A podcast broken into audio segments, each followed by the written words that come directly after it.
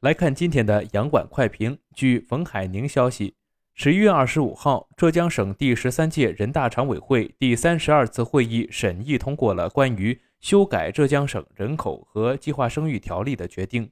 明确延长产假、增设育儿假等自决定公布之日起实施。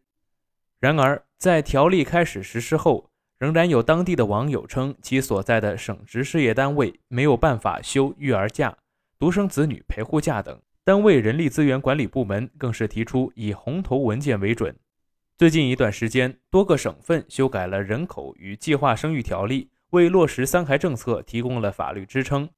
上述浙江省出台的条例规定，在子女三周岁内，夫妻双方每年各享受十天的育儿假；独生子女的家庭父母一方年满六十岁的独生子女，每年享受五天陪护父母假等，并且明确规定，自决定公布之日起实施。即该条例在十一月二十五号已经具备法律效力，按说用人单位应当严格执行，但未曾想到有省直属事业单位的员工仍然无法休育儿假、独生子女陪护假，原因是该单位的人力资源管理部门在执行的过程中仍然要求以红头文件为准，条例规定的明明白白，却被用人单位视而不见，反而把所谓的红头文件置于比条例还重要的位置。这种现象或许不是个例，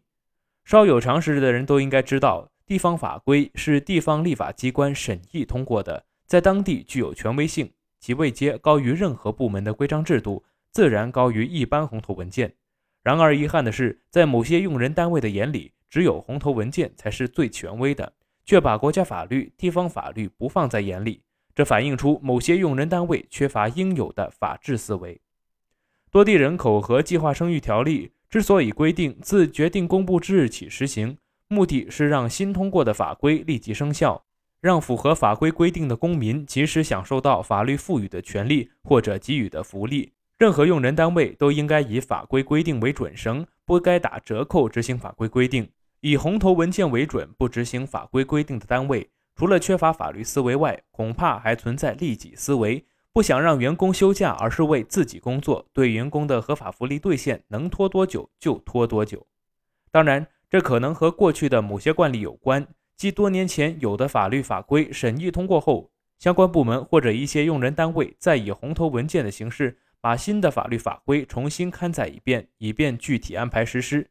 这在媒介欠发达的时代有一定的积极作用，但在媒介高度发达的今天。审议通过的法律法规在网上很快就会刊登转载，再以红头文件的形式重复刊载毫无意义，否则会影响法律法规实施的效率。因此，每个用人单位也要改变旧思维，不要再等什么红头文件，而要严格按照法规要求操作。浙江省卫健委也明确表示，不会发红头文件，各单位参照条例要求执行。如果用人单位死等红头文件，不仅损害职工合法权益，也会影响法规的权威性，给人的印象是法规竟然不如红头文件权威。之前在某些用人单位的眼里，家规就是大于法律。这一事件提醒有关方面，不论是落实各地新修改的人口和计划生育条例，还是落实其他新审议通过的法律法规，都要严格依法落实法律规定，警惕红头文件取代法律地位。对于不以法律规定为准而以红头文件为准的现象，要及时坚决予以纠正。更多资讯，请关注羊城派新闻客户端。这里是羊城晚报广东头条，我是主播陈子燕。